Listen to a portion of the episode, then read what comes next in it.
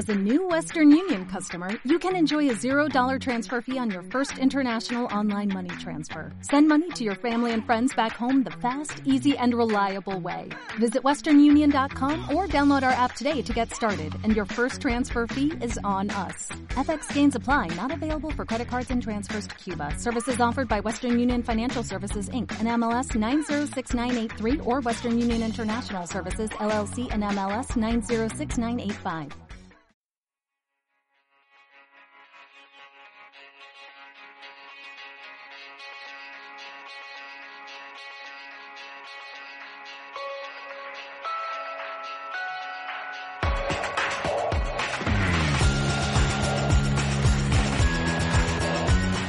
Bienvenidos al noveno planeta, un mundo donde todo puede pasar. Habitado por cinco monos, pero que muy monos. Y mucha, pero que mucha cerveza.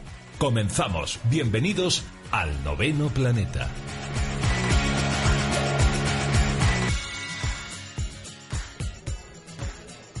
Bienvenidos, benvinguts, caros Orisna, Can Can Gay. Es que hoy me han borrado la introducción.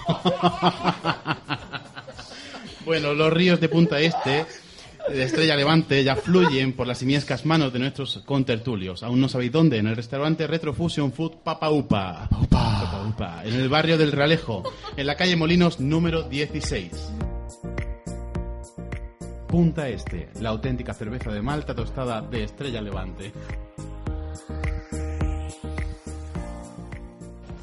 En estos nueve programas que llevamos han venido a vernos un follón de gente, pero como la gente me empieza ya a roncar cada vez que los digo, bueno, pues podéis saber quiénes han sido en nuestros programas que los vamos subiendo a iVoox, también a iTunes. No te pierdas nuestros programas. Escúchanos donde y cuando quieras. Estamos en iVoox, el noveno planeta. ¿Te lo vas a perder? Y la verdad es que yo hoy estoy encantado, estoy que no me lo creo, porque hoy tenemos a una invitada, una mujer, en fin, qué mujer. Señoras y señores, qué mujer. Ella es eh, catedrática de, de parasitología de la Universidad de Granada, es Carmen Mascaró. Bienvenida, Carmen. Un aplauso para Carmen. Gracias, Oscar. Bueno, hoy hablaremos de parásitos y de su estrecha relación con el nivel socioeconómico. Hablaremos de ciencia y tenemos mucha cerveza. Así que qué mejor sitio para hablar de todo esto que una atmósfera idílica en el emblemático barrio del Realejo, donde los mágicos sabores se conjugan para satisfacer tus sentimientos. Y ahora más que va todo regado con, con punta este, ahí, bien, bien. Lo recomendable es venir aquí al Papaupa el tercer miércoles de cada mes a eso de las 8 de la tarde. Pero quien no pueda venir, podéis seguir nuestros programas en nuestro Twitter, nos podéis seguir también en iVoox y en iTunes. También tenemos un correo de Gmail al cual nadie nos escribe, ¿no? Creo que nadie, nadie nos escribe, salvo las cartas de Elena Francis que llegan de vez en cuando. Y para escucharnos en diferido estamos también en iVoox y en iTunes desde hace poquito. O en nuestra página web en www.elnovenoplaneta.wordpress.com. Creo que es la peor introducción que he hecho en los nueve programas. Pero bueno, ya. Esta es la breve introducción que has hecho. Los... Esta es la breve. Esta es la breve. más breve que has hecho. ¿eh? Y ahora sí, saludamos ya a los que te hablan con voz simiesca pero difusa desde el noveno planeta y atragantados en cerveza. Ellos son nuestros monos Morel, muy buenas, Hola. Fi. Hola. Y damos un fuerte aplauso para nuestras monas Sira Hola, ¿qué tal? y Mona Lisa. Hola, encantada. Muy buenas. ¿Y esa bubucela?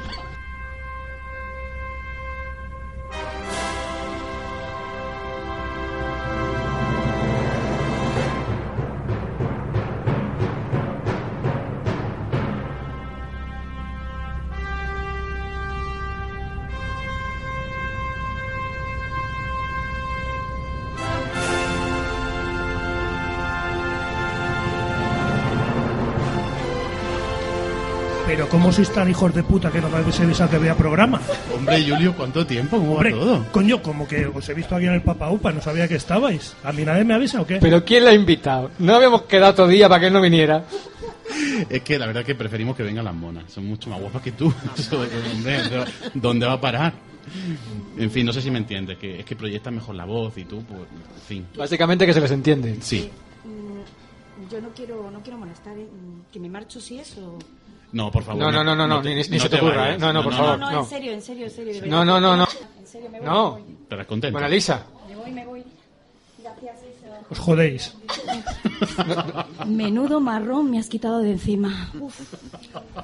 Bueno, pues ya me quedo, ¿no? O- Como tú veas. Pero una, una cosa os digo, no voy a, no voy a participar. No, no, no, no, evidentemente. Voy a escucharos solo, Sí, sí, simplemente básicamente, porque- ¿no? Bueno, Tómate una birra venga, tómate una cervecita. Bueno, Carmen Mascaró Lazcano es catedrática de parasitología en la Universidad de Granada, una enamorada de la divulgación y de la comunicación que disfruta con la docencia. Y créanme, sus alumnos también disfrutamos con su docencia. Sus eh, palabras y sus manos denotan décadas de experiencia. Y es que Carmen pertenece a la primera promoción de estudiantes de biología de la Universidad de Granada.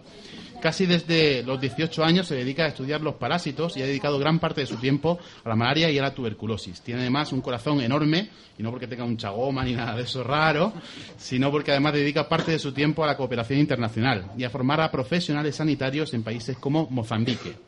Es autora de infinitos artículos, de tesis doctorales, de textos científicos, pero me gustaría destacar su, libro, que es La extinción de los anfibios en el siglo XXI, de la editorial Universidad de Granada un libro de entretenimiento muy interactivo, que en realidad es cortito, pero que tiene miles de horas de lectura porque te va recomendando textos, eh, hipervínculos, otros libros, etcétera. Y como de casta le viene al galgo, pues también quiero recomendar el libro de su hijo, de Tai, de Antonio Osuna, que es El error del pavo inglés. En fin, dos maravillas literarias que merece la pena que veáis. Carmen, empezamos con este libro, La extinción de los anfibios en el siglo XXI. ¿Por qué las ranas? ¿Te gusta chupar rana o algo? ¿Qué, qué ha pasado ahí? Una parasitóloga con ranas, ¿qué pasa? Nada, lo que pasa es que cuando empiezo a estudiar un parásito me empiezan a interesar también los hospedadores. Y entonces, cuando estudiando un parásito de rana que causa malformaciones, pues ya tenía tanto recogido y había trabajado tanto que digo, pues lo voy a poner en limpio, no tiene más misterio. Vale. Como tantas otras cosas. Yo escribo mucho sobre muchos temas. Ya cuando me jubile, pues sacaré más cosas a la luz. Sorprendente algunas. Vale, vale, muy bien. Sorprendente. De hecho, este tema de las, de las ranas, que además lo mencionas en tu libro, empezó con un tema de, de ciencia ciudadana en el que, bueno, cuéntalo tú, las famosas ranas deformes de Minnesota. Ahí voy, ese es el tema que yo empecé a investigar, las ranas deformes de Minnesota, asociadas a un parásito con un nombre extraño, Riveroira ondatrae, pues eran ranas ah, con seis patas, sin patas, tuertas, sin ojos, aquello fue un escándalo a nivel científico y luego pues se acalló.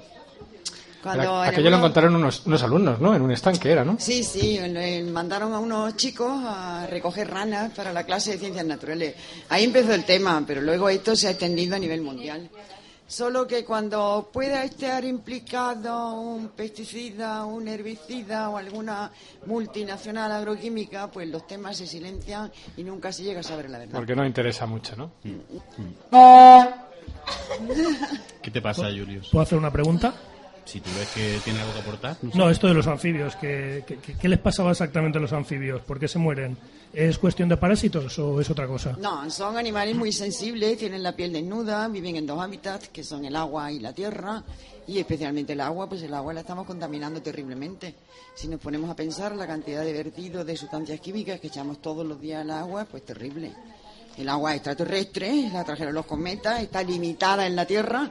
Cuando toda nuestra agua esté contaminada, pues se acabó la maravilla. Carmen, ¿y este caso fue específico de ranas o, como has dicho, pues, o otros animales que también estaban deformes? No, no, no, los anfibios solo. Es que son, lo- ellos absorben a través de la piel. Entonces no solo tienen la piel desnuda, prácticamente están desnudos. Cualquier contaminación del aire o del agua penetra en su organismo. Más- o sea, fue incluso más que en los peces. Hombre, mucho más que los peces. Los peces tienen escamas o pieles muy duras, como los elamobranquios, los tiburones, por ejemplo. Ellos no.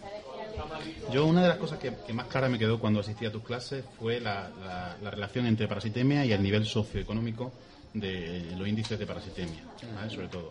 Es decir, nos Qué bien habla el, el, Marlon, ¿eh? Parasitemia, macho. Empo- es que Ah, son porque ha empollos. estudiado. ¿Cómo se nota que ha estudiado, eh? ¿Cómo se nota que está, está peloteando a su profesora de... estudiado, ha estudiado. el tío, ¿eh? Buena eres, Carmen. De verdad, ¿eh? El próximo os guion lo aco- van a ver ellos. Ah. Quizás te hemos, te, te hemos hecho perder el hilo, tal vez. No, simplemente que nos comentase un poquito eso, esa relación entre el nivel socioeconómico y la parasitemia, en- sobre todo en países pobres. Hombre, no hay más que dar, echar una vista atrás, darle a la moviola atrás en España y ver cómo se estaba en España en los años 50, 60, incluso en los 70. Los parásitos campaban por su respeto. Hubo un trabajo que era el estudio de los parásitos en el suelo de la Gran Vía. La gente del Albaicín pues no tenía infraestructura sanitaria, defecaban en el suelo. Y Otro semejante se hizo en los billetes de banco en Granada. Aquí los niños antiguos estábamos comidos de parásitos. Joder. ¿Qué pasa? El nivel de vida se ha elevado, la gente tiene cuarto de baño, etcétera, los parásitos han desaparecido. Y ahora mismo la mayor prevalencia, sobre todo los parásitos intestinales, pues en los lugares más empobrecidos, digamos, del planeta. Carmen, ¿nos puedes hablar de tu actividad en Mozambique? ¿Y mm, cuáles son las necesidades que tienen allí los profesionales y de qué manera tú les ayudas? Bueno, eso es muy largo de explicar porque mi relación con ese país es también muy larga. Es muy larga, llevo muchísimos años de colaboración. Tengo una íntima amiga que ha subido mucho, hizo la tesis en Granada, aquí en el departamento, y ella ha subido mucho política y científicamente. Entonces ahora tiene poder, tiene dinero, fundamentalmente de Estados Unidos, lo que son los fondos FEFAR, que no sé cómo va a ir el tema con la nueva presidencia de gobierno, y entonces gracias a ellos se pueden hacer muchas cosas. Se pueden hacer trabajos pues, sobre enfermedades asociadas al SIDA, sobre la ceguera de los ríos que existe en el norte de Mozambique y no está tratada ni diagnosticada. Los médicos desconocen ese problema. Y todo lo que es trabajo de epidemiología en general, pues unido a un máster que se está impartiendo allí en la Universidad de Nampula, que es la Universidad del Norte, porque solamente hay dos universidades, no había en el norte, y es un poco la mejora de la formación de la clase médica. Uno de los problemas de los países más empobrecidos es que forman médicos. Mozambique, por ejemplo, forma unos 100 médicos al año. Pero vamos, similar sucede en otros países africanos. Y estos médicos tienen oferta de trabajo fundamentalmente en Inglaterra, en Estados Unidos, en Canadá. Y entonces quieren migrar y emigran. Han gastado un dinero en su formación el país, también la familia ha gastado un dinero, pero los sueldos allí no son muy altos. Y esto permite pues que en Estados Unidos, por ejemplo, en las aldeas perdidas, los médicos sean hindúes, africanos, asiáticos, de cualquier otro país. Es un problema que quiso abordar Mandela, pero no tuvo éxito. Carmen, entiendo que probablemente los más afectados sean los niños, ¿no? En cuanto a parásitos. Los niños y las mujeres siempre son los más afectados. Las mujeres porque son las más pobres en cualquier país, las que peor se alimentan, y los niños pues porque son seres indefensos. O sea, hay países, y este es uno de ellos, donde a un niño no se le pone nombre hasta que tiene tres años o por ahí. Porque va a morir y conviene no ponerle nombre, le llaman niño o niña. Y esto tiene que ver tal vez con, con la respuesta inmune, es decir, que los niños tengan... No, no tiene que ver No con tiene nada que no ver, ¿no? tiene que ver. A nosotros nos ponen en esas condiciones. Vamos, nos dejan un mes sin comer y el vacilo de la tuberculosis que lo tenemos dormido en el pulmón despierta y nos mata. Son las condiciones de vida. La salud depende de la forma de vivir, del medio de vida, del medio ambiente, de la alimentación. Bueno, todo, todo esto está muy bien, pero am, yo, yo quería volver al tema de los anfibios y las...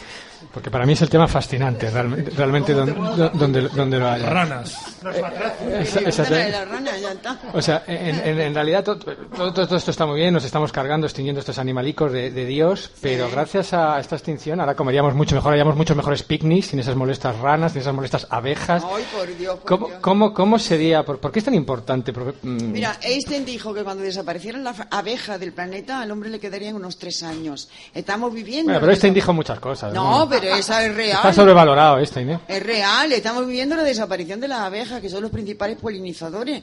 En cuanto las plantas dejen de estar polinizadas, se acabó la cadena trófica, se acabó la vida. Es verdad que nos lo estamos cargando todo, esto tiene poca risa, pero hay, que ser consciente, hay que ser consciente de que tenemos que frenar un poco este consumo desmesurado, cómo vivimos, nuestra forma de vivir, o sea, es que es sangrante. Es que hay estudios que demuestran, por ejemplo, que la sequía en todo lo que es el cuerno de África, Etiopía, Somalia, etcétera, están derivadas de la contaminación de los países del norte que les llega. Entonces, es doloroso, no tenemos conciencia de especie. Nos portamos muy mal unos con otros. Los del norte de Somalia son unos hijos de puta. Aportación de Julius. No, por eso yo- por eso os dije que cambiáramos el día y no se lo dijerais. Eh, también hay pruebas de que, por ejemplo, todos los cosméticos, los champús que utilizan en la, en la Todo, y tierra, los todo es... medicamentos salen con la orina, pues también van al medio acuático. Es que tenemos, un- no sé, un alma- almacenes de química en nuestras casas y constantemente nos están bombardeando. Compra, compra, compra, compra, compra productos químicos que son moléculas de síntesis, que son moléculas alienígenas, que no han existido en la Tierra jamás y que no hay microorganismo que las destruya. Ahí está el problema. Entonces, ¿qué hacemos? Eso, eso, eso. Ahora, ahora, Eso. ahora no soy yo, Julius, ahora he sido yo. Eh, vamos a sortear una, una cervecilla, ¿no? ¿Os Sí, parece? sí, sí, sí, sí. Vamos a ver, vamos a ver porque la, la primera, yo había pensado un juego y es que a ver si adivináis quién dijo la siguiente frase. La primera ya me, me la has cortado porque es la de Einstein, precisamente. Vaya, Pero tengo más, tengo más. Por suerte. Quien adivine quién dijo esto, dice, me gusta más la crítica aguda de un hombre inteligente que la aprobación irreflexiva de las masas. ¿Quién lo sabe? No. No. Pero pin, gracias por concursar. Gracias por concursar. Nuestra madrina Leticia Sabater. No. Ah. Albert Einstein. No. Ni Pablo Coelho, tampoco ha sido Pablo Coelho. Dale, dale- dale una cerveza al chaval. Nadie, venga, Coelho. dale una cervecita. Y otra a mí, por favor, Que por Paco. se, sa- se sabía el nombre, oye, por lo menos. Venga, una, una cerveza, una punta este para este chico. ¿Quién? ¿Quién fue? Johannes Kepler. Que era de Soleil. Es el, Bueno, vamos a pasar. el delantero del Eintracht de Frankfurt. Punta Este, la única marca de cerveza que se ha atrevido a patrocinar el noveno planeta.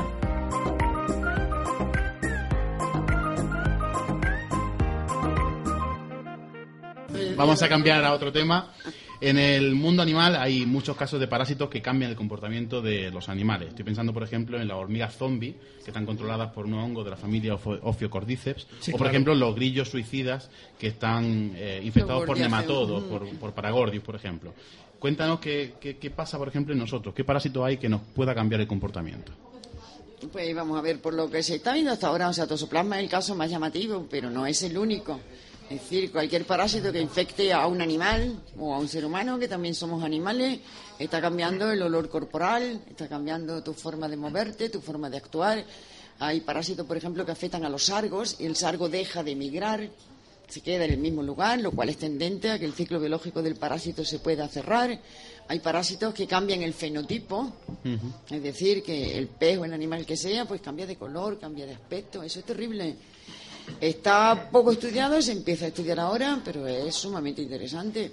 Hay muchos factores que controlan nuestro comportamiento y uno de ellos es, pues no solo los parásitos, hombre, sino también virus y bacterias. Digamos que de alguna forma promueve que se cierre el ciclo biológico, ¿no? Eh, de Claro, alguna pues, forma. de alguna forma no es que promueva que se cierre el ciclo biológico, es que se ha seleccionado evolutivamente en una tendencia al cierre del ciclo, porque si no ellos habrían desaparecido por completo.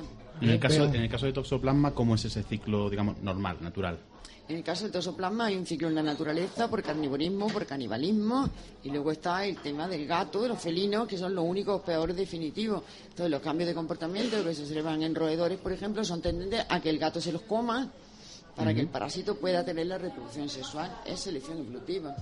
Eso, eso es importante que lo, que lo expliques un poco. Es decir, eh, hay experimentos con roedores que están eh, tienen toxo y de repente lo que hacen es perder el miedo al gato. Claro. También creo que, que hay lo mismo con chimpancés y leopardos. Sí, sí, sí. ¿Esto es así? Vamos a ver, hay lo mismo con chimpancé y hay lo mismo con humanos. El miedo también a los leopardos. Chimpancé al leopardo. O sea, que de repente te gusta el lindo gatito grande. Claro, el hombre también era pasto, digamos, del tigre sable, por ejemplo, que no podemos experimentar con él porque ya no existe. Y en muchos lugares del mundo los tigres siguen matando humanos, en la India, por ejemplo. Entonces, la persona que, el varón infectado con tosoplasma, pues le agrada la orina del tigre. Ah, ah, ah, espera, espera, espera que esto, ¿Le agrada la orina del tigre? esto, esto Al es... ratón infectado le agrada la orina del gato, pues, Pues al claro, infectado le agrada la Claro, orina del te gato. frotas con, con... Tú no tienes un tigre en casa con el que te frotas por las mañanas. Tengo dos, de hecho. Ah, de hecho. Entonces, vamos a, vamos a ver si, si queda claro. Entonces, eh, tú lo que nos estás diciendo es que si un humano se contagia de toxo, de toxoplasma, este parásito puede cambiar su conducta. Claro, así es. Varias preguntas. ¿De qué manera puede cambiarla? ¿Cómo un bichito tan aparentemente ridículo puede cambiar algo tan complejo como el cerebro humano? Y tercero, ¿esto puede acabar de una puñetera vez con la psicología para siempre como ciencia? No, no, no. no. ¿Con la psicología o la parapsicología? La psicología con los. A la, a la psicología como ciencia hay que ponerle una comilla a cada lado, ¿no? Tengo que decir la psicología, la psicología con dos comillas. Que cambio de comportamiento no es extraño, porque todo el mundo acepta, por ejemplo, que la sífilis, cuando es sífilis terciaria cerebral, afecta al comportamiento. Ahí tenemos lo que. Tantos escritores que han escrito historias de miedo y estaban, bueno, el mismo Oscar, Oscar Wilde, pobrecito, pero estaban influidos por... el- hombre, da mucha pena de la vida de Oscar Wilde porque fue muy trágica a tiempo de intolerancia. Uno se puede enamorar, un hombre se puede enamorar de otro hombre o de una maceta o de un paraguas, cada uno de lo que quiere, ¿no? ¿De verdad? Pero este, este hombre. Hay, pues, hay más, le hay más amargaron casos, la vida, hay ¿no? más casos Y- con trocitos de, de- de goma, pero bueno. Bueno, sí. eso que le importa a los gobiernos ni que le importa a nadie. De quién se enamore cada uno. ¿Dónde estaba? Paso de palabra. Son impresentables, políticamente incorrectos y casi no tienen ni idea de lo que hablan. Pero son el noveno planeta. Básicamente, a ver, tú imagínate que eh, un ser humano del planeta, cuarto planeta, se contagia de toxo. Eh, ¿Cómo puede este bichito cambiar su, su conducta y sobre todo cómo lo, cómo lo puede lograr? Igual, es, todo es selección evolutiva. O sea, que estamos hablando de cientos de millones de años atrás. Atrás. Atrás. De experimentación. Nosotros estamos viendo, uy, los humanos, aquí estamos, los humanos llevamos un ratito muy chiquitito en el planeta, acabamos de llegar como el que dice, todo es selección evolutiva. ¿Cómo puede? Pues actúa a nivel cerebral y últimamente se sabe muy bien que lo que hace, lo que hace es reprimir o de reprimir genes. O sea, va al ordenador central y cambia. Claro. ¿Y, y en, en qué, qué aspectos de la conducta sabemos que cambia el toxo? Hombre, los aspectos de la conducta, pues parece bastante claro que el hombre es con tosoplasma. En España hay un 27% de, de positividad a tosoplasma. Creo que la mayoría de los políticos son positivos, ¿no? El 100%. creo que- El 100%.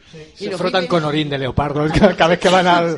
Uy, no sabemos Así tienen los leones de la. Moncloa, lo tienen, lo tienen gastado. todo. No sabemos, no sabemos. Entonces, ¿qué hace la- al hombre? Al hombre pues lo hace menos inteligente, más aprensivo, más seguidor de las normas. Tiene miedo a aventurarse en cualquier deporte o en cualquier actividad. Más machista, más malo. La Hombre, mujer, pues la mujer también. cagao. Claro, Un cabrón cagao. exactamente. La mujer, pues también es mucho. negativo, porque la mujer se vuelve aún más servil. Y en esta sociedad en la que vivimos, la verdad, ser más servil es, ser- es trágico, ¿no? Entonces se vuelve más servil, pero un poco más inteligente. Es decir, hay cambios en la conducta que se analizan pues a, navel- a través de analizar a muchos individuos. Hay un antes y un después de infectarse con. Yo te quería preguntar que qué tasa de infectados hay en el mundo, por ejemplo, en España, en Europa, que lo acabas de decir, Sí, un puede- 27, puede ser ¿no? como dos tercios, como 27. dos tercios de la humanidad, pero depende mucho de los países. Países, por ejemplo, como Brasil, Alemania, tienen tasas muy altas. Como la mayoría de las veces. Y se las nota, ¿eh? personas se Se nota. infectan. Se nota. Como la mayoría de las veces las personas se infectan comiendo carne poco hecha, ¿no? Es una vía que funciona bien. Pues entonces los países donde más carne cruda se come y tal, pues entonces hay más tosoplasmosis. Y, y, Carmen, ¿podríamos plantearnos algún tipo de límites a gente infectada con toxoplasma? Yo qué sé, por ejemplo, pues no dejarles conducir autobuses o algo parecido, o, Pues o sería muy, muy radical. Eso es lo que dice el señor Flair. que La tosoplasmosis puede producir como un millón de muertes anuales por falta de reflejos y accidentes de tráfico y que sería necesario controlar la seropositividad de los conductores pues, de autobuses escolares, de autobuses que hacen rutas continuas, etcétera. Eso es algo que parece que en Checoslovaquia lo van a abordar y al parecer también en Turquía. No, yo es que soy muy de Flair, ¿eh? Más, más, más- más- más- más calado, más calado. ¿Alguien puede explicar quién es este señor? O... ¿El señor Flair? Sí. ¿quién es? Es uno de los es uno de los especialistas en tosoplasma Sí, sí, sí. y el que ha trabajado un poquito en los temas de conducta. Él es tosoplasma positivo y entonces pues se quedó muy alucinado al, al observar sus propios cambios de comportamiento. Dijo, ¿qué me está pasando? Y por ahí empezó la investigación. Este hombre. Cambio. Venga, vamos a. ¿Cómo se ha molado, eh? ¿Cómo se ha molado? Bubucela. Bubucela en el papaupa. Buscamos ahora a alguien que nos diga quién dijo la siguiente frase. No hay estrés ni insomnio que aguante dos pajazos. Eh, Rocco Freddy. No, no, no, no, es Leticia, Leticia seguro. Leticia Sabater. Di, di Leticia. A ver, ¿quién se, quién se atreve? A ver. Venga, sin miedo. ¿Puedes repetir? No hay estrés ni insomnio que aguante dos pajazos. Yo digo, Rocco Freddy o. A ver, del público, alguien que se atreva. Dos, dos ga- dos gallolas. Dos gallolas. Eh, Nacho ¿Se Vidal. atreve a decir quién, quién pudo decir esta frase? Dos masturbaciones, pero continuadas. Dos Oscar, Oscar Wilde. Depende del aguante de cada uno. Es que es lo que te iba a decir. Yo, eso, vamos. Oscar Wilde. Yo necesito un periodo refractario de varios meses. Bueno, le vamos a dar una cerveza a este hombre por no saber lo que es un pajazo. por favor, una, una, una punta este para este hombre. Bueno, en realidad la, la frase no la ha dicho nadie, pero yo se la asigno a Pablo Coelho, que, que es muy de él.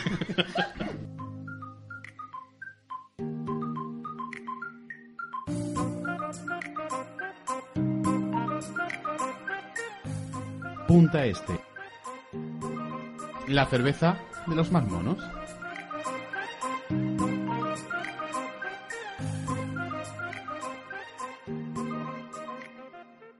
¿Seguimos? Seguimos. Yo, Carmen, voy a, hacer, voy a ser mucho más sencillo que todo esto que estamos hablando. Yo me acuerdo cuando mi mujer estaba embarazada de mis dos nenes y nos decían todo el tiempo: No toques el gato que te puedes contagiar con tosopla- tosoplasmosis. Esto es así de sencillo y peor. ¿Qué consecuencia puede tener que el, eh, para, para un feto que la madre esté, que esté contagiada con tosoplasmosis? No, si la caca del gato se quita todos los días y no hay ningún problema. O sea, no es tan sencillo Las contagiarse. heces no, ¿no? son infecti- infectivas y recién emitidas. Tienen que estar 5 o 7 días en la casa a ver quién aguanta ese olor. Hay gente muy Yo he visto ahí, casos, ¿eh? Hay gente muy Pero guarra bueno. por ahí. O sea, no es tan fácil contagiarse con tosoplasmosis. Con las heces del gato no es tan fácil. Lo único que pasa es que los gatos también defecan en los jardines y luego si tú dejas al niño jugar ahí en la tierra o hace trabajo de jardinería, no te lavas bien las manos, pues ahí tienes una vía. Sí. Mismo, ja- mismo jardines donde van tus perritos que luego te dan besitos en la boca y todas esas cosas. A mí, a mí no me da beso mi perro, ¿eh? O sea, no tengo... Habla por ti. Seguimos. bueno, háblanos un poco de la relación entre toxoplasma y esquizofrenia o incluso con suicidios, con tasa de suicidio. Fleck, Fleck hablaba de esto. No, pero eso ya no son estudios de Flair, son estudios posteriores. Ahora hay una universidad muy fuerte que es la John Hopkins que está trabajando en estos temas. Entonces parece que existe una relación entre ser seropositivo a tosoplasma y el suicidio femenino. Y es un suicidio femenino por métodos violentos. O sea, no toma de pastillas, sino métodos violentos Cosas que de suicidio. funcionan de verdad. Entonces, eso es muy importante. Es muy importante porque sí se puede actuar en medidas de prevención, es decir, el tratamiento a este tipo de personas y se evitarían también algunas desgracias. Una, una vez instaurado en el cerebro el tosoplasma, ¿hay alguna manera de tratarlo? Una vez instalado en el cerebro, sí, siempre se puede tratar. Siempre se puede tratar. ¿Y cambia la conducta otra vez? ¿Cómo? ¿Vuelve a cambiar la conducta? Ah, no lo sé, eso, no está estudiado. Oye, oye, ve ahí, eh, Cira, Me eh. ha quitado la pregunta. Eso es de lo que vamos, pero eso no está estudiado. Bueno, pues sabiendo todos los efectos que sobre el cerebro de las personas produce el toxoplasma y sabiendo que estamos altamente contagiados probablemente de este maravilloso bichito, vamos a hacer, eh, y aprovechando que tenemos una experta en toxo y en parasitología, vamos a hacer entre los presentes un estudio de a ver quién tiene toxoplasma. Entonces pido para ello la, vo- la presencia de un voluntario del público. Como hemos visto, el efecto es diferente si es hombre o mujer. Entonces pediría un voluntario. Entonces, venga, sí, vale, vale, vale. No tiene. Este no tiene tosoplasma. Otro, otro. Bueno, a ver, que esto, esto vale. Vamos a hacer un, un van. y vamos a analizar, bueno, la experta va a analizar si realmente tienes toxoplasma debido a tu comportamiento, ¿vale? Te voy a hacer una serie de preguntas, tres preguntas con dos respuestas y tienes que elegir si es la opción A o la opción B, ¿vale?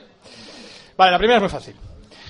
Llegas a casa y te recibe con tu pareja con ropa claramente sexy y una clara actitud de estar más caliente que el asfalto de Sevilla en agosto. ¿Cómo respondes a esta sucinta invitación? Opción A. Le das un libro de Pablo Coelho para que se le pase el calentón y te pones a ordenar tu colección de cromos de Star Wars. Opción B. Cumples con tus deberes de género y le das los 30 segundos más intensos y placenteros de toda su vida. Está claro, los 30 segundos de serrucho. No tiene. A, ver- a- a ver, que se presente. ¿Esta es una opción con toxo o sin toxo? Sin toso, no hay más que verlo. No hay más que verlo, ¿no? Va, va. Morel, Morel, Morel. Chaval sano. Pre- pregúntale el nombre o algo. Ah, no, que verdad, es un sujeto. Ah, vale. Es el sujeto. Es que empiezas preguntándole el nombre y ya se vienen arriba y ya te- el experimento se te chafa. Ya, ¿no? Sujeto uno. Vale, imagina la situación. Un autobús completamente lleno. Solo hay un asiento vacío. En un lado tú, En el otro, una venerable ancianita de más de 75 años que anda con muletas, tiene problemas de visión y además está embarazada de trillizos. Decides correr y coger el asiento para ti, mientras la anciana cae al frenar el autobús, se rompe la cadera y sufre un parto prematuro. ¿Tú te sientes culpable por esto? Opción A, en absoluto, esa anciana casquivana y promiscua no merecía el asiento. Opción B, tal vez algo, pero me bajo aquí, gracias. Me sentiría un poquito culpable, pero realmente la culpa sería del conductor. Joder, este tiene un toxo, pero tiene un toxo en el cerebro listo, ¿eh? el tío, ¿eh? Tío, bueno, ¿qué? Que esto es, este comportamiento de culpabilidad es... Esto es su plasma, sí. Incrementa el complejo de culpa. Exactamente, incrementa el complejo de culpa. Muy bien. Uno, uno. Tenía una sobre incertidumbre, pero no me ha dado tiempo a hacerla, así que pasamos. tercera y última pregunta. No, de, tercera pregunta, hay, hay cuatro. Ah, no, perdona, estoy tonto. Tercera y última pregunta, yo sí que tengo toxo. Espera que venga Fi si quieres. ¿Te sientes irresistiblemente atraído, incluso a un nivel morboso y sexual, por el orín de gato? No. Espera, espera. A. Sí, suelo restregarme habitualmente en la arena de su cesta. B. No, el orín solo en lluvia. Dorada, por favor. En lluvia dorada. ¿Esto es de toxo o no toxo? Negativo. O sea que dos, dos negativo, uno positivo, o sea que no- Negativo. no, tiene toxo, ¿no? No. Bueno, un aplauso para el no toxo, muy bien. ¿Alguien más quiere probar? Vale, continuamos. Punta Este, la única marca de cerveza que se ha atrevido a patrocinar esta, esta puñetera locura que es el noveno planeta. Bueno, antes de la presentación decíamos que, que has dedicado mucho tiempo a estudiar la malaria y la tuberculosis. A mí me viene a la cabeza una cosa, enfermedades de moda y enfermedades olvidadas. Hablemos un poquito de esto, es decir, ¿qué son las enfermedades olvidadas y por qué se olvidan? Vamos a ver por qué se olvidan. O sea, si una industria, la industria farmacéutica no son ONG, eso está claro, ¿no? Claramente. Entonces a ellas les interesa trabajar en algo que produzca, que produzca dinero. que ¿En qué es lo que más trabajan? Pues la pata de gallo, en crema de belleza. en los labios gordos. Claro, y en esa tontería es lo que demanda la sociedad rica. El resto pues no interesa. Muchas enfermedades parasitarias pues dependen de donaciones, pues de la casa Mer, por ejemplo, o sea que sinteticen algunos fármacos y los donen gratuitamente, pero no se fabrican así por las buenas. Ellos no son ONG. Viven, se mueven por dinero. Están olvidadas por las farmacéuticas, por las farmacéuticas que no por la investigación o también. Pues no sé, de eso tendría mucho que hablar y no iba a ser del agrado de muchas personas, pero la investigación tampoco está dirigida a solucionar problemas concretos. Tal y como está la investigación en este país, no sé si en otros, la gente tiene que publicar porque si no, no tiene becas, no tiene gallifantes, etcétera, y entonces se trabajan en temas que no tienen ningún sentido. La parasitología española, por ejemplo, se ha leishmanizado. No hay departamento que no trabaje en leishmania. Claro, es un bicho que se cultiva fácilmente en un frasco, tú le echas cualquier cosa, mides después lo que ha excretado y tal, y tienes un trabajo publicado. Y se publica bien. Pero la validez de ese trabajo no sirve de nada. Los enfermos siguen los mismos, siguen con los mismos fármacos de antes, igualmente olvidados que antes. Luego, no es que los parásitos estén olvidados, la ciencia mueve mucho dinero, eh, los enfermos son los que están olvidados realmente. sobre, sobre la malaria, cómo de cerca estamos de encontrar una cura, porque eso antes se escuchaba mucho en los medios, pero ahora apenas. Bueno, se, traba- se trabaja en la vacuna de malaria, pero no se consigue éxito. Realmente las vacunas frente a enfermedades humanas se pueden contar con los dedos de las manos y dos o tres dedos de los pies, no más. O sea, es un procedimiento mágico que ha funcionado, funcionó con la viruela, la única enfermedad que hemos erradicado del planeta, y funciona con unos cuantos gérmenes, pero con el resto no. Entonces mismo hay grupos, pues el grupo más fuerte, que es del Pedro Alonso, que trabajan en vacunas de malaria, que no están consiguiendo éxito. Es un procedimiento mágico que funciona con unos gérmenes y con otros no, si no ya habríamos erradicado todas las enfermedades infecciosas del planeta. Entonces, en el tema de la malaria es cuestión de esfuerzo, es cuestión de echarle dinero. La malaria se erradicó en España en el año 64. En. Europa en el 75, hace un rato, como el que dice, ¿cómo se hizo en España? Pues con gente muy esforzada. Cuando una sola enfermedad solo afecta al, hombre, pues basta con diagnosticar y tratar a todos los enfermos porque el problema se acabe. Es que no hay nada más. Sí, y a veces no curar la enfermedad, sino controlar los vectores, controlar los sitios Claro, lo que se hizo en España, que yo, claro, como ya tengo mis años, pues he conocido a muchos de los que trabajan en esa campaña de malaria. Y esa gente, pues iba por los cortijos, a las porquerizas, a los sitios más ocultos y más remotos. Hacían diagnósticos, hacían tratamientos, daban educación sanitaria a la gente de secar los humedales, etcétera Y así se acabó con la malaria en España. En una España, además, pues donde no teníamos acceso al DDT, sino que se hicieron insecticidas españoles, o sea, una lucha forzada. Es cuestión de dinero nada más. Si se ve el mapa de malaria, la malaria llegaba hasta Canadá, la malaria llegaba hasta Noruega. No es una enfermedad tropical, ni muchísimo menos. Asolaba Europa, mataba a la gente por millones, las casas reales a todo el mundo. Pero se ve que se la ha ido empujando pues, hacia los lugares más empobrecidos, donde no ha habido los recursos suficientes. Que muchas veces en estos lugares y en estos países lo difícil es llegar a las aldeas, llegar a los pueblos, o sea, acceder a todo el mundo. Muchos sitios hay pantanos, los bazales, no hay carreteras.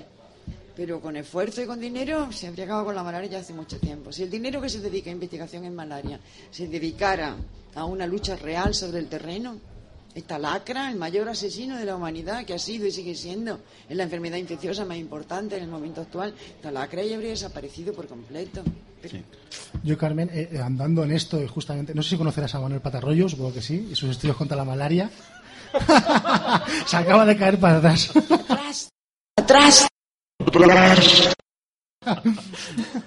¿Me han Bueno. dicho pata rollo o rollo pata? Pues hace poco dice que, que ha encontrado la vacuna y que, y que salvará a millones de Otra vez, personas. otra vez. Otra vez en todo el mundo. Pero es que empieza de sus estudios y de su polémica contra las, contra las empresas farmacéuticas con las que ha estado peleado desde hace mucho tiempo, ya que donara, o sea, donó la- a la humanidad su primer antídoto contra la malaria. Pues yo también te puedo donar, no sé, Dona, dona. cualquier cosa inexistente y salir en la página de la OMS así con las manos O diciendo... sea, que no te crees es nada de Patarroyo. No, no es que no me cree nada, lo he conocido, lo conozco personalmente, he seguido toda su trayectoria. Hubo años en que estaba tan obsesionada con él que guardaba todos los recortes de prensa, pero era para escribir una novela. Sí, sí, para escribir sobre, sobre esa historia fantástica y cómo el daño que ha hecho a los investigadores colombianos, porque todo el dinero se destinaba a financiar a Patarroyo, y cómo un país como el nuestro, España, pues lo recibió con los brazos abiertos, programas en televisión, etcétera. Y él es un, lo siento, él es un fiasco, o sea, hay gente muy buena trabajando en malaria. En primer lugar, Pedro Alonso, que es el que está trabajando allí en Mozambique, que era el epidemiólogo de Patarroya. Hay que decir que en el, grupo de Patarroyo, gracias a que se ha medido tanta pasta, sí que ha tenido gente buena trabajando con él, que han trabajado en proteínas. Pedro Alonso, por en ejemplo, claro. Exactamente, en diseño Claro, de vacunas. Bueno. Una O sea, parte de él tiene de mérito, él tiene de Mm. mérito el haber pensado por primera vez en una vacuna sintética. Ese es un médico, un mérito que nadie le puede negar a Patarroyo. Es un mérito tremendo. Y seguramente él ha soñado con conseguir la vacuna, pero es que eso es muy difícil. Es que el parásito de la malaria es muy difícil. Es que son también muchos millones de años. Entonces, Carmen, tú, tú, tú piensas que realmente se está invirtiendo el dinero más por moda que por necesidad muchas veces, ¿no? Porque según lo que estás contando, una de las primeras enfermedades que se debería invertir dinero es para la malaria. Sí, hombre, se está invirtiendo dinero. Hay programas de lucha contra malaria, pero, pero es insuficiente. A la vista está que es insuficiente. Vamos a ver si adivinamos quién dijo la siguiente frase. Lo pones complicado, tío. ¿Alguien se atreve a salir antes de decir la frase? Tú, te veo con ganas. Venga, atrévete. A ver si ves quién dijo esta frase. Por favor. Como sea, por lo menos. Por favor, el- Aquí, aquí, aquí. El DNI por lo menos. Sí. Eh, eh, le pregunto el nombre. Sí, pregunta el nombre. ¿Cómo, cómo te llamas? ¿Cómo queda igual? No, eh, ¿Cómo te llamas? Patrick. Patrick, venga. Vale. Bueno, la frase dice así. Cuando quieres realmente una cosa, todo el universo conspira para ayudarte a conseguirla. Menos cuando se acaba el papel higiénico. En ese momento tienes que llamar a alguien a gritos. ¿Quién dijo esa frase? Utiliza, utiliza el comodín, de verdad. El comodín del público. Pablo Coelho. Pablo Coelho. Pablo Coelho. ¡Bien! ¡Un aplauso para Patrick, por Dios! Una, una cerveza. Una cerveza. Una, una cerveza, una punta a este. Bueno, Se le van a abrir las carnes. Le estarás picando los oídos, no veas. Bueno, da igual. Eh, parásitos que. anfibios que se extinguen, parásitos que controlan nuestra conducta, ciencia y conocimientos raudales. Un rato con Carmen Mascaró no deja nunca indiferente. Os pido un fuerte aplauso para Carmen. Y continuamos que aún hay mucho más. Vamos a pasar a hacer la ficción sonora, ¿vale? Una ficción sonora basada en este tema. Esto es El Noveno Planeta. Un mundo donde todo puede pasar.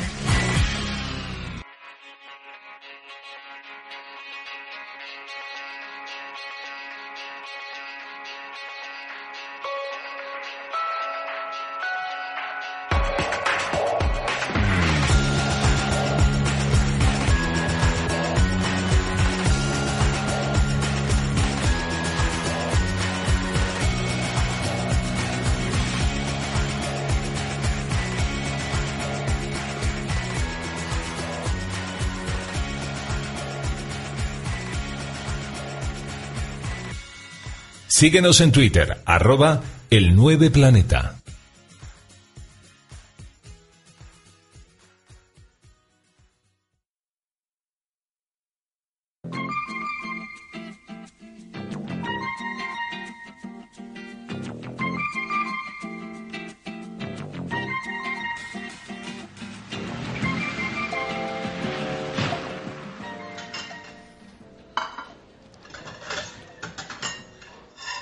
Laura, cariño, no, no te levantes, lo, lo quito yo. sí. ¿Eh?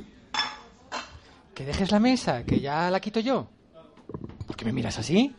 Es que, que, que has metido Laura y cariño en la misma frase. ¿Estás bien, Javier? Ay, qué tontita eres, amor. Y si no me tomas apelativos cariñosos es porque no quiero que te suba el azúcar. Que ya sabemos que en tu estado no es nada deseable. Javi, ¿quieres que llamemos a tu madre? Llevas unos días muy raro. ¿A mi madre? Cariño, tú sí que estás rara. ¿Por qué iba a necesitar a mi madre? ¿Será mamón? ¿Por qué va a necesitar a su madre? Pues para respirar la necesitas, calzonazos.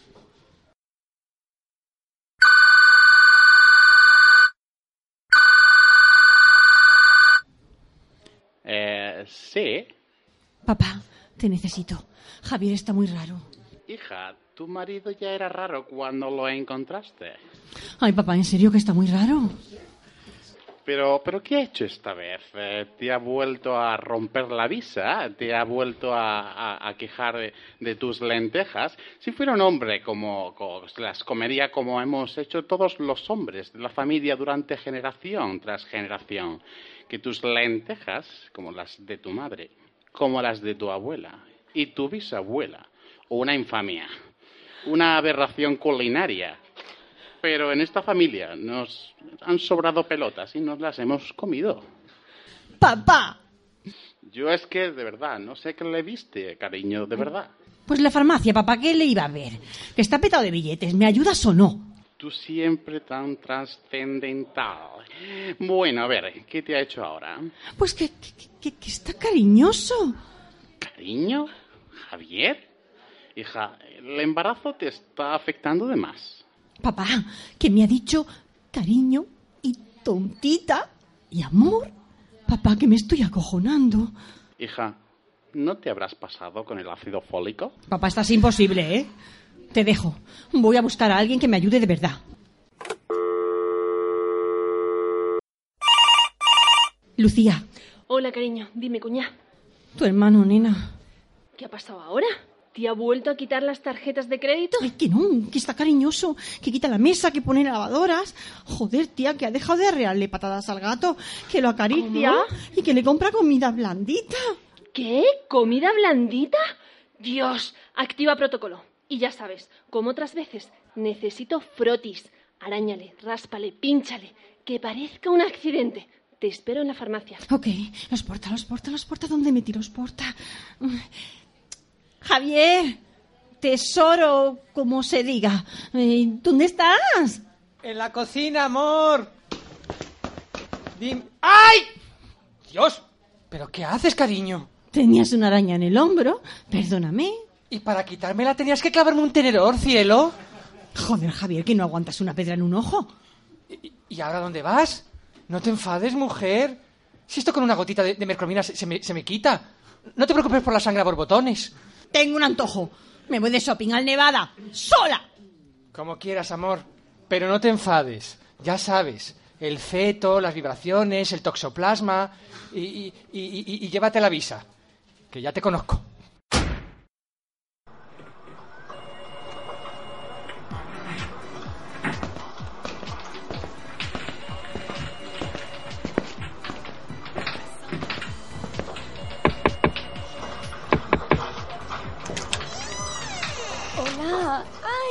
Cachorro mío. Lola, tenemos que hablar. Anda la leche.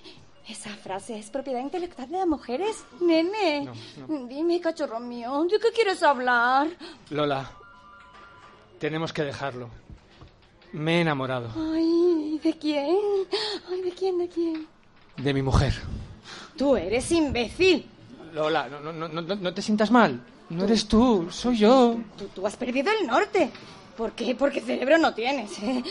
Mira, cachorro mío. Ay, no ha nacido el pringao que me deje a mí por otra. Aunque sea su mujer. Lola, Lola, que no es otra, que es mi mujer, que la otra eras tú. Te pido un poquito de respeto para ella.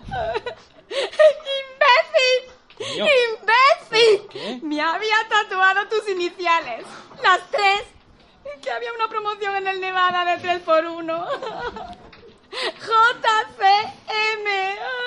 Lola, me llamo Javier, a secas. J-A-S, Javier a secas. Seco, seco te voy a dejar yo. Insensible. JCM. Javier, cachorro mío. Lola, Lola, Lola, Lola, Lola, escucha, escúchame, mi- mi- mira la parte positiva.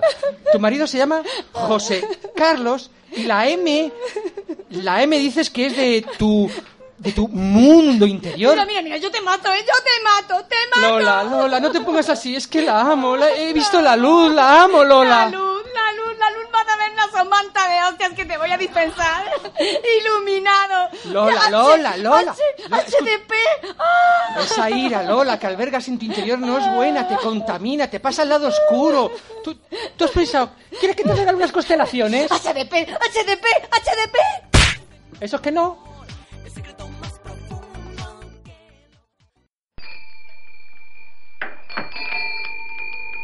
Hola, cuñá. ¿Lo tienes? Hola, Lucia. Lo tengo. ¿Cómo lo has conseguido esta vez? No quieras saberlo. Mm, bueno, vamos a analizar esta linda gotita de sangre de mi hermanito.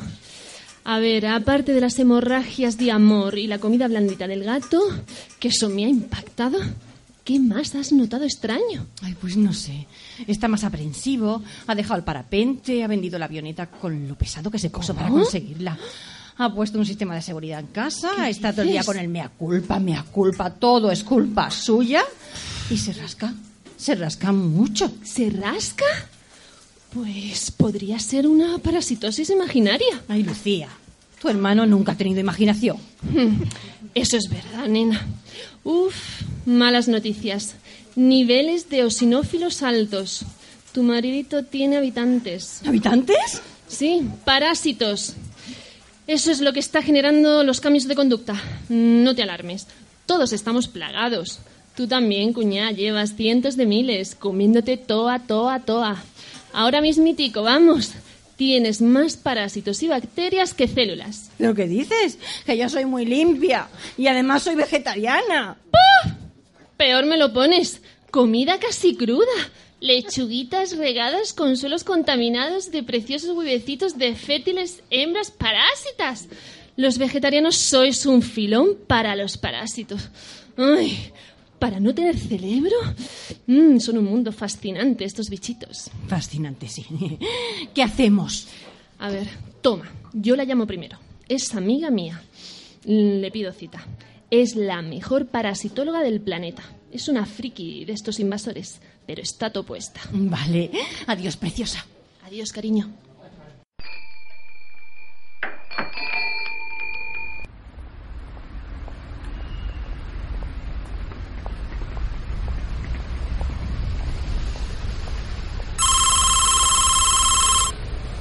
¿Sí? Zorra, ¿Perdón? le has robado a tu marido. Otra con trastorno de conducta. Señora, tiene usted parásitos, hágaselo ver. ¿Yo parásitos? No tengo más que a mi marido, de parásito. Y hasta hace poco al tuyo. Bueno, y, y a los ácaros de mi colchón, que son los únicos que a los que le tengo cariño. Anda, eres tú.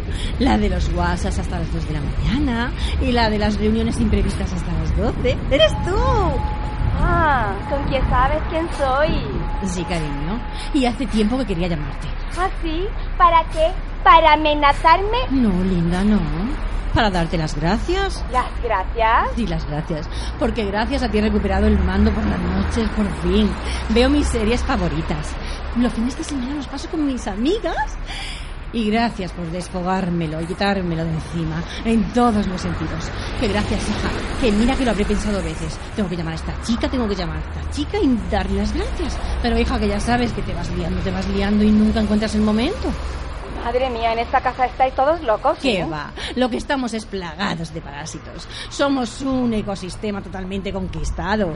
Comunidades enteras de microorganismos habitándonos. Tú también lo estás, ¿eh? Pero no te alarmes. En el fondo es una simbiosis muy provechosa. Vamos, ahora mismo te están comiendo viva millones de parásitos. ¿Que me están comiendo? ¿Que me están comiendo qué? Que- De todo, nena, de todo, de todo. Células muertas, grasa. Coño, pues ya podían comerse la celulitis. Todo llegará, compañera, todo llegará. No sabes lo coevolucionadas que están.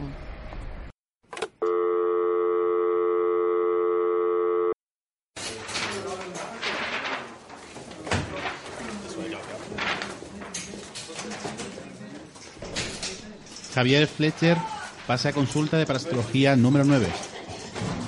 ¿Toxoplasmosis? Pero si yo no estoy embarazado.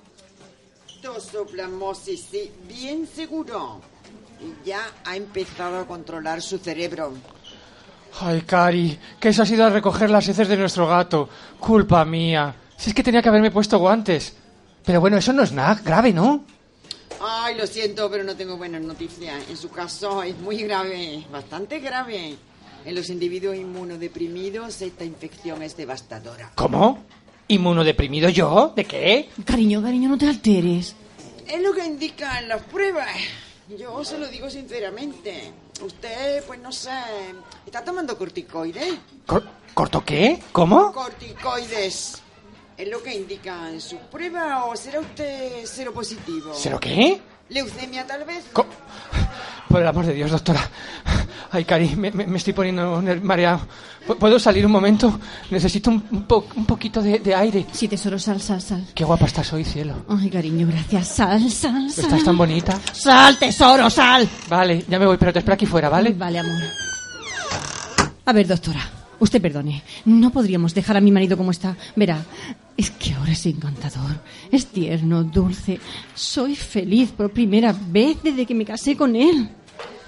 Uy, mire señora, eso es rarísimo, ¿eh? Un marido tierno y dulce y una señora feliz con él. A mí eso no me cuadra. El parásito tosoplasma provoca justo lo contrario. Los hombres se vuelven pues todavía más malos, más agresivos, más machistas si es posible. ¿Más? Pues era eso. Mi marido no podía ser más machista, ni más malo, ni más impresentable de lo que era. Y como siempre ha sido de natural tocapelotas, pues yo qué sé, le ha dado la vuelta al tosobicho ese y ya está. Pero de verdad, doctora, no podemos dejarlo como está. Es tan bonito sentirse así. Si curarlo va a devolverme al Javier que, teni- que tenía antes, yo, yo, yo prefiero que se muera. Pues está usted de enhorabuena, señora, porque eso es lo que va a pasar. Su marido se muere. Pronto va a estar muertecillo. Pe- perdone, que me estoy muriendo con el amor que siento ahora. ¿Que está muriendo? Pues un poquito solo. Perdóneme, no quería ser tan brusca, se lo estoy suavizando. Cariño, cariño, no te alteres. Vamos a buscar lo positivo del asunto. Ay, cariño, ¿qué tiene de positivo que me esté muriendo? Mira, Javi, ahora eres tan maravilloso. Míralo de esta manera. Total, en cuanto nazca el niño, nuestro matrimonio se va a ir al traste, las noches sin dormir, se me van a descolgar las tetas, no vamos a tener seso. Hombre, cariño, de eso tampoco es que tuviéramos mucho antes, ¿no? Mira, Javier, las cosas hay que tomarlas como vienen, asúmelo. Sé valiente. Pero, doctora, no hay nada que se pueda hacer. La ciencia está mu- muy avanzada, pero si hacen ahora coches maravillosos que... no, no- no sé, se estará investigando sobre ello, ¿no? Puede que descubran una nueva cura. Ay, pero usted no ve los telediarios, caballero. Está todo No. el día mariconeando y poniendo lavadora. Y escribiendo poesías a mi mujer. El, po- el poco dinero que queda para investigación se está gastando en dos únicos proyectos. Uno de ellos es saber si el dinero lo hacen comestible, porque tal como va la vida en este planeta, va a ser lo único que podamos comer. ¿Y el otro? El otro, ¿no se le ocurre pensar en qué? En investigar la degeneración de las neuronas de los políticos. Del señor Trump, por ejemplo, por poner un único ejemplo. Cariño, resignación. Yo voy a estar contigo hasta el final.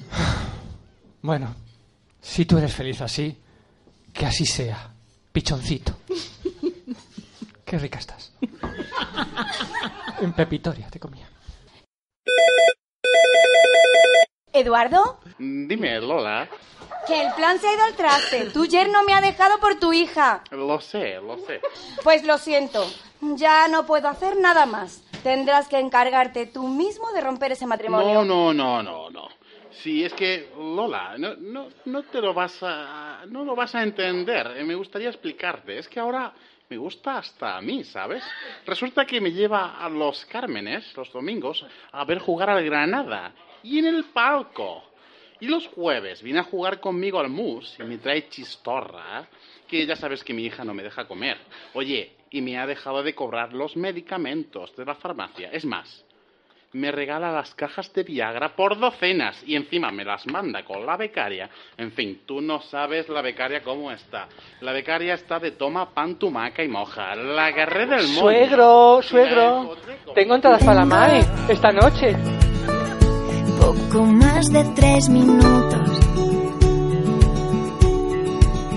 para decirte algo que sabes ya.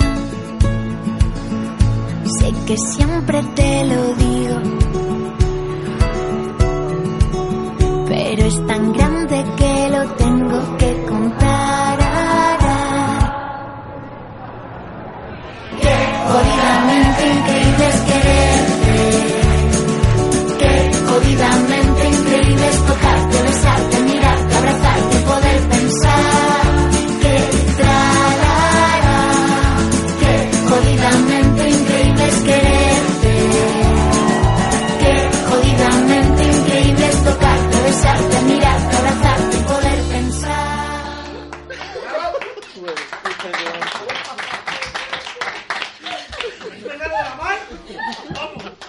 No te pierdas nuestros programas. Escúchanos donde y cuando quieras. Estamos en iVoox, el noveno planeta. ¿Te lo vas a perder? Punta Este, la cerveza de los más monos. Bueno, pues retomamos ahora, vamos a pasar a la siguiente sección, que es eh, el, el consultorio de Elena Francis. Y, ¿No? ¿No? ¿No? No. Bueno, ahora le tocaría... ahora le to- es verdad, ahora le tocaría la operación Kino, pero como Lechónidas no ha venido... Un pues, recuerdo, ¿no? A, a un Lechónidas. Un recuerdo a Lechónidas. Bueno, Sentido. pero si sentido. queréis yo puedo improvisar algo, ¿eh? Pero- Así que no. Sí, bueno, va, venga, ya que decís. Venga. ¿Pero así sobre la marcha? Sí, sobre la marcha. He pensado una sección. A ver. Bueno, esta, Otra. esta, esta sección, apartado, parte, sector o negociado del, del programa, he convenido en bautizarla como Leclé. ¿Le qué? Leclé. Entiendo que el universo de nuestros escuchantes domina la lengua de Rimbaud y celebran el chascarrillo y directa alusión al mítico programa de José Luis Balbín, La Clave. Pues nada más decirlo, se me ha venido la clave. La Clave. Pero francés. Yo decirle clave y he dicho, coño, el Balbín. Bueno, pues yo en esta, en esta sección me gustaría de partir acerca de una cool movie que marcó un hito en la historia de la cinematografía mundial. ¿Una qué? ¿Pero qué, pero qué, te, pero qué te pasa? Cool movie. Es una película de puta madre. ¿no? En, en otra Vale. culta, pero bueno, en fin. Bueno, os daré tan solo unos atisbos para que juguéis al, al azaroso arte de la adivinanza que divierta al corazón y entiende al cerebro. ¿Prestos? Yo mientras, mi- yo mientras haya niña cansina, lo que quiera. Todo habrá, todo habrá. bueno, en primer lugar, he de advertir que he seleccionado esta cinta, nunca voy a decir película, ¿eh? Cinta, cinta, por ser una oda al, paras- al parasitismo más enconado, el cual nos ocupa. ¿Ya sabéis cuál es? Sigo con las pistas. Tal vez ya sepáis del filme del que se trata si os mento que el montaje es de Terry Rawlins y Peter Weatherly. Yo creo que ya lo tengo. Yo ya lo tengo, yo ya lo tengo. Venga. Yo creo que más o menos. mm. Bueno, en su concepción, en su concepción era una cinta bajo presupuesto, ¿eh? algo así como el Rocky Horror Picture Show, pero en el ámbito del suspense intergaláctico. Don RQR. Uy, qué flojitos estamos. Inicialmente el largometraje, largometraje, se le llamó Memory y posteriormente Star Beast, pero a la postre mudaría el epíteto que luego reconocería la generalidad del intelecto colectivo. Su Cristo, ¿qué te pasa en la boca? ¿Pero qué? Este tiene un tosoplasma como, como mi culo de grande, macho. No me creo que todavía no sabéis de qué película estoy hablando. Perdón, filme. Bueno, dos pistas más. Venga. Es un film. ¿Cuál? Cinta. Cinta, cinta. Ya, ya. La broma. Que te Ya, ya te la, ya te la han pillado, ya te la han pillado. Ya está interiorizado en nuestro público. Es un filme de 1979 Gran año ese. que ha dado lugar a una larga sucesión de cintas que han ido decayendo en vehemencia hasta alcanzar los círculos más profundos del infierno de Dante. Vamos, que se ha ido enrollando como un. La segunda estaba guay, ¿eh? La última pista. Venga. Pertenece a la filmografía del director de la mayor ópera futurista rodada nunca, Ridley Scott. Vale. Mm, don RQR. Del parasitismo más enconado, Ridley Scott, aventura intergaláctica, cojones. Venga, Alien, sigue Alien. Ah, Sigourney Weaver, muy bien. que se Bueno. encuentra con Chun Norris. Ay, ay. Dale. Bueno, así que puedo afirmar que el filme no adolece de los elementos esenciales que caracterizan las más lau- laureadas obras mentadas en este apartado. ¿Cómo sería el caso de estar dirigida por un director de afamada trascendencia? Esto lo vamos a tener que subtitular después. No, O algo así, porque. Vamos, que es un director muy conocido. Vale, vale, ok.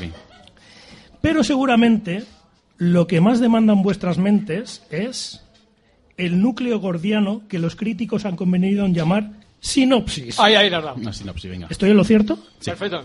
Bien, pues vamos a ello. Vamos a ello. Bien, todo esto era la introducción. No te preocupes, hay cinta, hay cinta aquí, ¿eh? hay cinta aquí para grabar. Bien, pues He comprado un bus de 90, no te preocupes. la cinta se desenvuelve en un ambiente ora opresivo, ora kafkiano, con un paladar, un paladar que retrotrae a las profundidades más abisales de la caverna helénica. Madre mía. Está protagonizada por la eterna aspirante a oscarizada Sigourney La Weaver, niña cansina.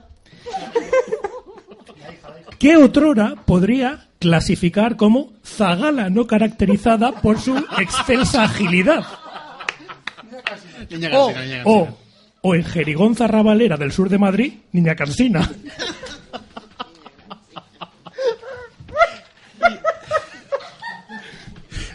Bien, pues hete aquí Eso lo has dejado tal cual. Bien, venga. que la urdimbre de la aventura se fundamenta en la realización de un periplo intergaláctico desde el exomundo Tedus hasta la Tierra, con una inoportuna circunvalación planetaria que acaba como la matanza de Texas.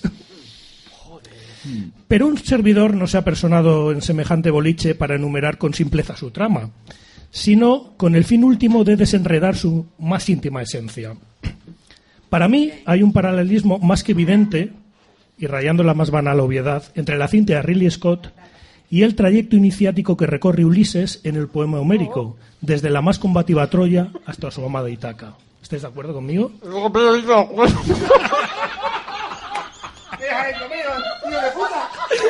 Dijo la patata. Bien, sin lugar a dudas, Nostromo, la nao de Ripley, es la alegoría más burda del bajel del rey griego, que en vez de surcar el éter espacial nos retrotrae a la- al más lapislázuli del Mare Nostrum. Madre mía. Estamos acabando. Un par de párrafos solo. Es el alien la aflicción interior de Ulises en alcanzar la amada ínsula.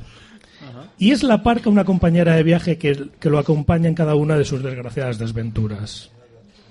En un segundo plano de conciencia filmográfica, esta cinta nos entronca estrechamente con Leopold Bloom, que huelga decir que protagoniza la obra de James Joyce en los grises suburbios dublineses.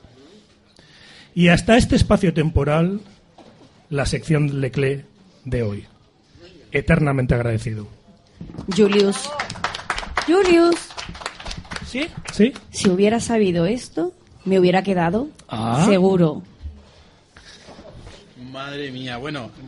Eh, Eh, me un para arriba, para arriba. uf, qué nivel. Vamos con la sección número 454A, por favor. Después de las papas quemantes. Esto, esto es como haría yo la operación Kino, pero bueno. Bueno, continuamos. Desde el noveno planeta queremos escuchar vuestras voces, vuestras súplicas, sollozos, llantos, lamentos, quejíos y, por qué no, alegrías y algarabías. Hoy tenemos en nuestro eh, en nuevo- un nuevo escrito para responder, para responder al más puro estilo del consultorio de Elena Francis. El consultorio de Elena Francis Collins, pero hoy, como no ha podido venir Elena, ha venido su prima del pueblo, Herminia Francis. Herminia, bienvenida. Hola. Guapa. ¡Aplausos, familia! Gracias, gracias, muchas gracias. Qué bonito soy, nene. Consultorio de Elena Francis Collins. Hoy su prima, la del pueblo, Herminia, la Francis. Consultorio de Elena Francis.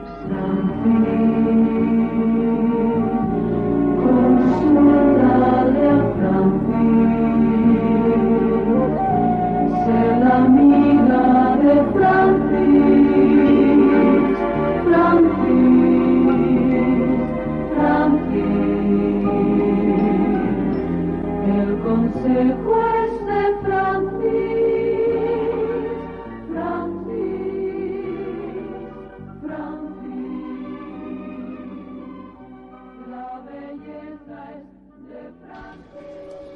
Pasa, chavalita, voy a ponerme fina que luego la Elena me regaña. Hola, amigas todas. Oyentes. Seguidoras asiduas de este consultorio que aglutina generaciones a lo largo de las consultas que recibimos. Un cariñoso saludo para todas. Un saludo muy especial. Oh, qué fina se pone esta padeciola, oye. Coño. Hoy como ayer. Carta 1. Queridos monos cabrones, lo flipo con vuestro programa. Quería deciros que me bajo todos vuestros podcasts de Ivos y siempre me lo llevo en mi pen allá donde voy. Me hace mucha compañía en mis solitarios viajes por la magna geografía española. Estoy hasta los mismos huevos de los programas de siempre que escucho en la radio. Previsibles, civilinos, cutres, casposos, genéricos. El único que me llama la atención un poco es un tal radioscopio. Aunque si soy sincero, no llega ni de lejos a la magia de vuestro programa. En la tele solo veo saber y ganar. Porque me parto la paja, la uh, También. también me parto todo lo que termina en caja con el hurtado. Los documentales de la 2 para poder echar una siesta cojonuda y el canal Plus los viernes porque me relaja. Bueno, me centro que me voy por las ramas, como vosotros. Voy a contaros una historia verdad verdadera que me pasó y que quería compartirla con todos vosotros. Hace ya unos años, mientras llevaba a cabo mi tesis doctoral en un hospital de la capital de España, la norma era no llegar muy temprano a currar. Vamos, casi siempre a partir de las nueve y media. Pero ese día tenía experimento y llegué cuando todavía no había nadie. A eso de las siete de la mañana. ¿Cuál fue mi sorpresa cuando entré a uno de los laboratorios y me encontré a un compañero zumbando a otra compañera? Ambos, creo, ¿eh? En aquel momento, soltero. Yo me quedé así paradito y mi reacción fue darme la vuelta y hacer como si no hubiera visto nada. Entonces mi pregunta es, ¿hice bien o yo debería de haber preguntado si estaba permitido participar? Atentamente, Segismundo. Mi querido amigo Segismundo, gracias por escribir a esta sección. Antes de nada comentarte que eres más tonto que un bocado en la polla. Lo lógico en este tipo de situaciones es entrar en el laboratorio, coger tu cuaderno, sentarte junto a la pareja y apuntar los resultados del experimento que tenías en marcha. Está claro que la escena podría ser dantesca, pero ¿a quién no le ha pasado alguna vez en el trabajo? Aquí te pillo, aquí te mato. En aquel preciso momento viviste tu propio documental de apareamiento que, como bien comentas en tu carta, estás acostumbrado a ver en los documentales de la dos. Eso sí, en esta ocasión mucho más, más... eh, no sabría cómo definirlo. A tu pregunta, la respuesta es sí. Siempre que seas un mamporrero, claro. Pero ¿y la cara de flipados que se le quedarían a tus compañeros al escuchar esa pregunta? Seguro que se le corta el rollo. O sea, llamado de otra manera, un coitu interruptus. Bueno, Segismundo, deja ya de tocarte y céntrate, que seguro que ya tienes unos añitos. Que disfrutes de tus viernes y de la bolsa de ganchito. Un beso de tu amiga la Herminia. Carta 2. Querida mía y confidente, escribo la presente como consecuencia de un recuerdo que ha venido a mi mente tras seguir atentamente al mono que escribe el Twitter, que dicho sea de paso, no acabo de comprender la mayoría de las veces. Bien, pues resulta que una servidora es bióloga, igual que nuestra querida Ana Obregón, que creo que incluso llegó a hacer una tesina sobre drosófila antes de posar en paños menores por las playas españolas. Que vete tú a saber cómo se sacó la carrera, pero bueno, no viene a cuento. Pero vuelvo a lo mío, que me despisto. Pues como decía, me, he venido a la me ha venido a la mente una práctica de zoología que realicé en la carrera y en la que me tocó diseccionar un asqueroso ascaris lumbricoides, es decir, un parásito de caballo. Y lo más curioso es que lo único que diseccioné en la carrera, a excepción de un profesor de práctica que lo diseccioné en una fiesta, pero bien diseccionado. En fin, que me vuelvo a ir. ¿Qué te parecen las pocas prácticas que se hacen en la carrera de biología? Nada más. Siempre tuya. Parásita 69. Querida Parásita 69, espero que ese número provenga del año en que naciste y no de otra práctica de la cual hemos hablado en la anterior carta. En el noveno planeta nos da la curiosidad de saber cómo diseccionaste al pobre profesor de práctica. ¿Qué le hiciste, chiquilla? No sé qué pensarán los monobiólogos presentes de las prácticas que se realizan en la actualidad o si ha cambiado mucho respecto a hace unos años. Puta idea. Yo, yo soy físico. Yo soy físico. Y no, y- y- y- y- y no era doctor, te recuerdo. No he visto, no he visto una práctica en mi puñetera vida. Yo era todo fórmulas. En cualquier caso, es muy importante que la formación sea eminentemente práctica, tanto en esta carrera como en otra. Aunque viendo para lo que le ha servido a los monos presentes y a la señorita Obregón, lo mismo daría diseccionar cubata en el bar donde estamos. Está claro que la época en la que más se aprende es cuando uno comienza a hacer en lugar de tanto leer. Pero claro, resulta más caro, conlleva más trabajo y eso en este país parece ser un hándicap. Y hasta aquí el, consulto- el consultorio de Elena Francis Collins, que hoy ha sido la Herminia. Francis, hasta el mes que viene, amiga. ¡Rabo! Pues hasta aquí la tertulia de hoy, nuestra décima tertulia en el noveno planeta. ¿Localizado dónde? En el Papaupa. Un lugar tan grande que acoge a un planeta completo. Muchas gracias también a nuestra invitada de hoy, a Carmen. Un placer tenerte aquí. Un aplauso para Carmen otra vez.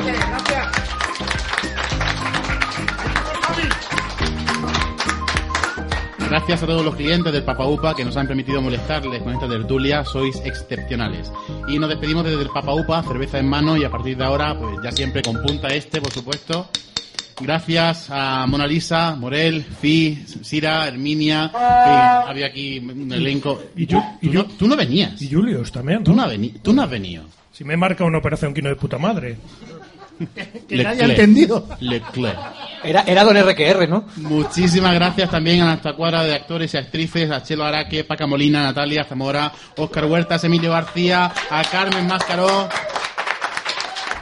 Volvemos a la Tierra y nos volvemos a ver en febrero. No sabemos si la segunda, la tercera semana. Ya Y no- veremos. ¿Cómo habéis visto? Pues a lo mejor en marzo. No hay, no- ¿No hay poesía? Sí, hay poesía, por Ah, supuesto. amigo. Tenemos dos poesías dedicadas a la parasitología, Dos. nada menos. Dos.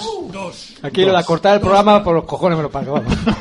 A ver, fi, fi, dos. Dos. Una se llama, una se llama Parásitos y es de Alfonsina Storni. Dice, jamás pensé que Dios tuviera alguna forma, absoluta su vida y absoluta su norma. Ojos no tuvo nunca, mira con las estrellas. Manos no tuvo nunca, golpea con los mares. Lengua no tuvo nunca, habla con las, cen- con las centellas. Te diré, no te asombres, que sí que tiene parásitos, las cosas y los hombres. Marlon el poeta. ¡Poeta! Y la última, La última es de Poeciencia, que nos la han mandado ahí in, in extremis. Dice, los parásitos en forma sérica tu fisiología arruinarán, al igual que con América está haciendo Donald Trump. ¡Qué grande, qué grande! ¡Bravo! ¡Bravo, bravo! ¿eh? ¡Bravísimo! Muchas gracias. ¡Gracias a todos! ¿Se ha grabado? No se ha grabado nada, Se ha pero grabado. es, es como radio efímera, ¿entendéis? Esto, esto es el momento único que habéis tenido aquí. Oye, hay una pregunta del público. Hay una pregunta. Una pregunta. Hay que explicarle que es un pajote. Quiere, quiere, quiere- Todavía no lo, no lo entendido. No, no. No, no, espera un momento, un momento, un momento. Vamos, vamos a hacerlo bien, vamos a hacerlo bien, vamos a hacerlo bien. Coño, esto lo voy a grabar. Esto lo voy a grabar. Esto va a ser el noveno planeta, ¿no? Solo esto. Que como no se ha grabado, podíamos repetir el programa otra vez. Venga. Un aplauso para el público. Yo tengo más frase. ¿Tienes más? Ulti- Una última frase. Una última frase. Venga. Que lo. La Monclano León, efectivamente. ¿Quién dijo aquello de... Coño, qué calor hace aquí, ¿no? Jul- Julius Ervin. Juana de Arco. ¡Corta! ¡Corta! Fuera. Y hasta aquí el noveno planeta. Gracias a todos.